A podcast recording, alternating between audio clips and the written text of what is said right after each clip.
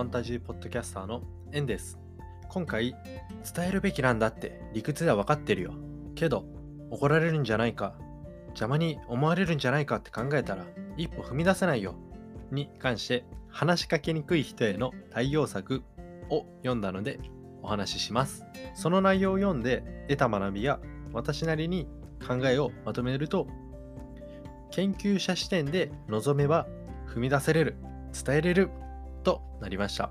まず本の内容を読んで僕なりに話しかけにくい人ってどういうことかお伝えします。まず前提として話しかけにくいってどういう状況かを2パターンあったので説明します。1つ目のパターンが最初の一歩が踏み出せないだけです。なぜなのかっていうと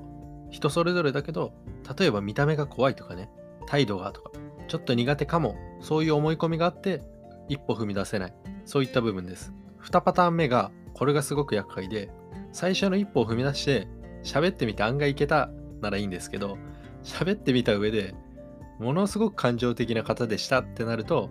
これが一番難しいパターンで厄介になっちゃいます。つまりもともと思い込みの中の話しかけにくいプラス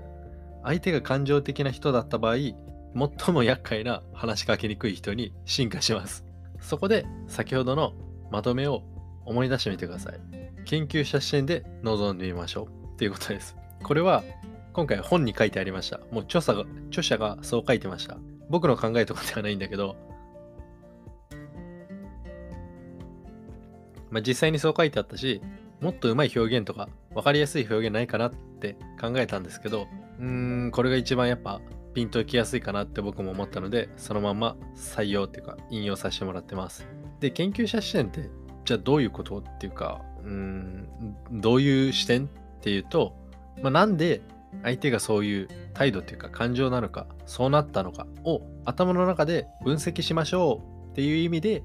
研究者視点ってまとめたんじゃないかなって思ってます。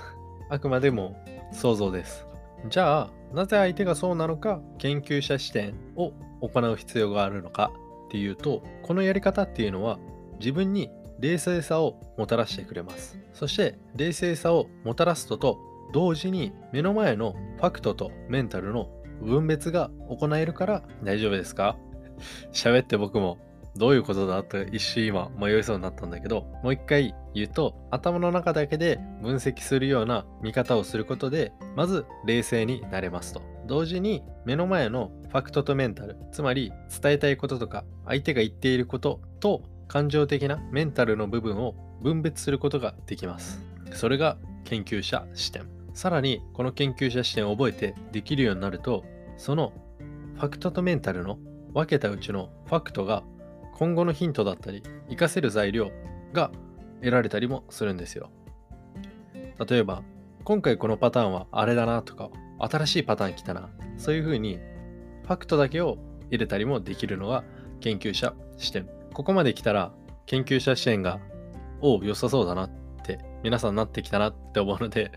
どういうふうにその視点を身につける、習得していく、実践していけばいいのかというと、まず自分の感情を態度に出さないということです。ロボット研究者視点ではいいかもしれないです。まあ、なぜ感情は態度に出さない方がいいのかっていうと、相手の感情を助長させないためです。NG 例としては、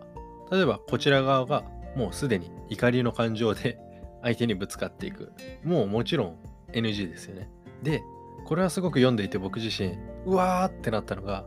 ビクビクしているとか、ビビりながら行くこともまた相手の感情を助長させてしまうので、なるべく NG です。こちらがナチュラルであって、相手がマウントを取ってきて上に来た場合、上から下の構図になりますし、仮にですよ、相手がナチュラルで対等なつもりでも、自分自身がビクビクとかビビりモードで下に入ってしまうとまた上下の関係が生まれちゃうのでなるほどなってすごく。そしてもう一つ例というとあくびとかちょっと姿勢が悪いそういうめんどくさいモードでいくのも NG ですね。会話をするっていうか話しかけてみよう。一見それだけなんだけど今話したように 研究者視点でまとめてるけど相当な思考っていうか考えが必要なんですよ。対応力とかね。つまりまあなかなか実践は大変です。はい。一手間、もしくは二手間、三手間いるかもしれないけど、そこは頑張ってでも思考して考えて対応しましょう。なぜそこまで辛いけど大変だけど思考してまで対応する必要があるのかっていうと全ては自分のためですそれでは今回のクエスチョンとアンサーをまとめるとクエスチョンが伝えるべきなんだって理屈は分かってるよけど怒られるんじゃないかな邪魔するんじゃないかなって考えたら一歩踏み出せないんだよアンサーが研究者視点で望めば踏み出せれる伝えれる。大丈夫。君だ